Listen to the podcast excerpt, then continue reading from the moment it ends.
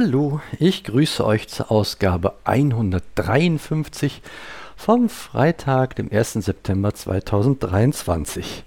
Ja, wie schön, dass ihr wieder dabei seid. Ich freue mich da total drüber, äh, über all diejenigen, die hier noch dabei geblieben sind. ich äh, mache das total gerne, euch kurz zu erzählen, äh, was hier im Backhaushaus so vor sich geht. Ja, erstmal, was geht außerhalb des Backhaushauses so vor sich? Es regnet. Und offensichtlich scheint so die Wollsockenzeit wieder anzubrechen. Ähm, ich habe das Anfang der Woche äh, etwas unterschätzt, muss ich ganz ehrlich sagen. Und äh, bin wohl zu leicht bekleidet durch unsere Wälder hier gehuscht. Also nicht leicht bekleidet, sondern nur zu leicht bekleidet. und ja, hab mir äh, dann doch irgendwie ein Schnüpfchen eingefangen. Äh, das startete so äh, Dienstagabend und ähm, ja, war dann so in den Folgetagen, wurde das immer mehr und na, ich hoffe, ähm, ich bringe jetzt die Aufnahme hier gut rum ohne irgendwelche Hust, Niesanfälle oder dergleichen. Jo. Ähm, sei es drum, ne? Passiert, alles gut. Ich war demzufolge auch ähm, etwas weniger unterwegs diese Woche.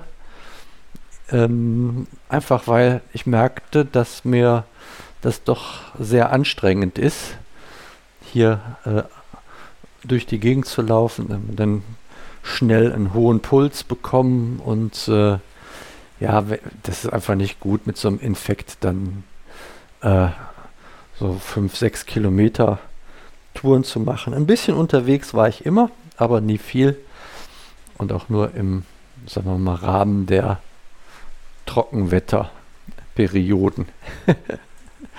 ja, dafür haben wir hier im Backhaushaus äh, das ein oder andere Schöne erledigen können. Die Anja und ich waren sehr, sehr fleißig und ich bin da total dankbar für, dass äh, sie da so, dass du da so mitziehst, Schatz, um das mal so jetzt zu formulieren. Das ist in der dritten Person jemanden, über jemanden sprechen ist ja immer schlecht. Besser direkt die Leute ansprechen. Und ähm, Riechen noch immer übrigens. Ja, und was haben wir gemacht? Wir haben äh, außer einem defekten Trockner, den wir austauschen mussten, unvorhergesehenes kommt dann irgendwann auch, äh, haben wir uns im Keller mit dem Musik-Eisenbahnzimmer befasst haben äh, Teppich verlegt. Das war schon am Wochenende. Da hat dann auch der Nett noch mitgeholfen beim Besorgen und äh, Verlegen. Und dann haben Anja und ich äh, versucht, die Raumakustik zu optimieren und haben entlang der Wände ähm, Malerflies aufgehangen. Und zwar nur oben an der, an, am oberen Ende und den Rest einfach locker hängen lassen, damit sich, ähm, ja, damit, damit man da im Prinzip so eine Luftschicht dazwischen hat und dann Malerflies, ja, wie gesagt, ist ja ein Vlies, also so eine raue, unebene Fläche. Da äh, haben wir uns dann von versprochen, dass also das in Kombination mit dem Teppichboden die Raumakustik dieses ehemaligen Heizöllagers ähm, dahingehend optimiert, dass man da auch musizieren kann. Jetzt sind wir aber da auf ein Problem gestoßen und da nehme ich euch mal eben mit hin.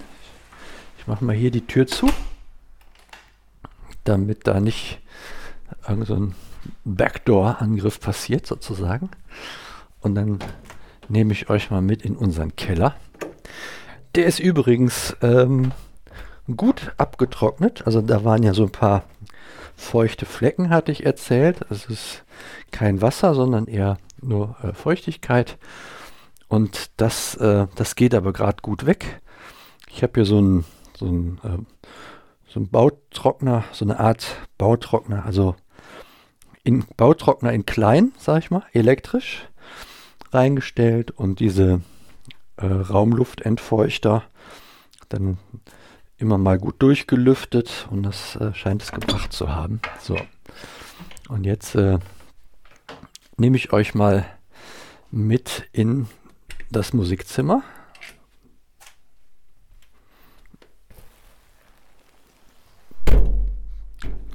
Rums. So, jetzt stehen wir mittendrin und wahrscheinlich hört ihr, was das Problem ist. Also, obwohl hier schon diese äh, Dinge an der Wand hängen und ein Podest drin liegt, Teppichboden und auf dem Podest auch nochmal Teppich, äh, halt es doch ein wenig. Und zurückzuführen ist das auf wo diese Deckenkonstruktion, die macht komische Dinge. Ja, und äh, zur besseren Verständlichkeit gehe ich mal wieder aus dem Musikzimmer raus.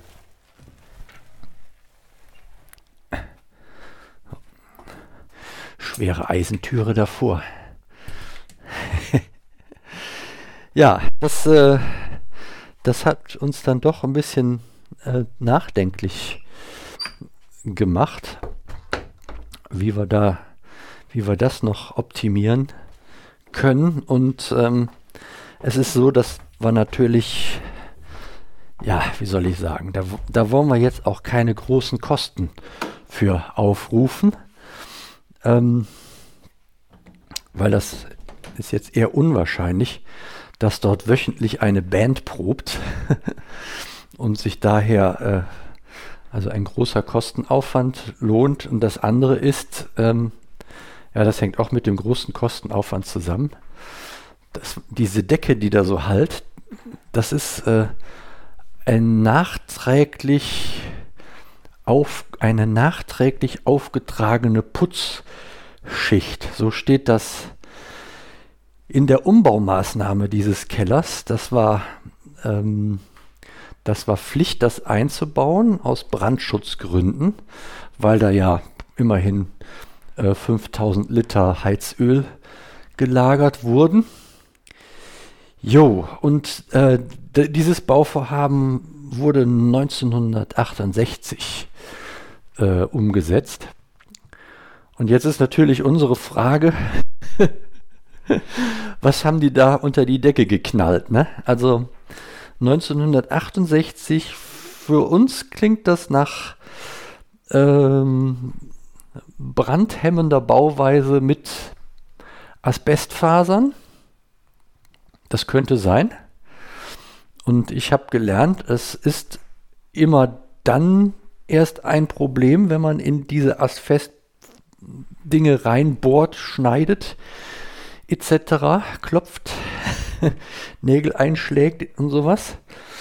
Und ähm, ja, von daher wollen wir das äh, eben nicht tun, also da irgendwas runter, drunter schrauben, also Holzfaserplatten oder nochmal eine, eine Lattung drunter schrauben, um nochmal was da anzubringen. Also ihr versteht, äh, das ist so ein bisschen das Problem. Und ähm, ja, die äh, für mich mal erst äh, logische Vorgehensweise wäre dann gewesen, da muss was geklebt werden und dann haben wir uns da auch umgeguckt, was könnte das sein und sind äh, bei Pyramidenschaumstoff hängen geblieben.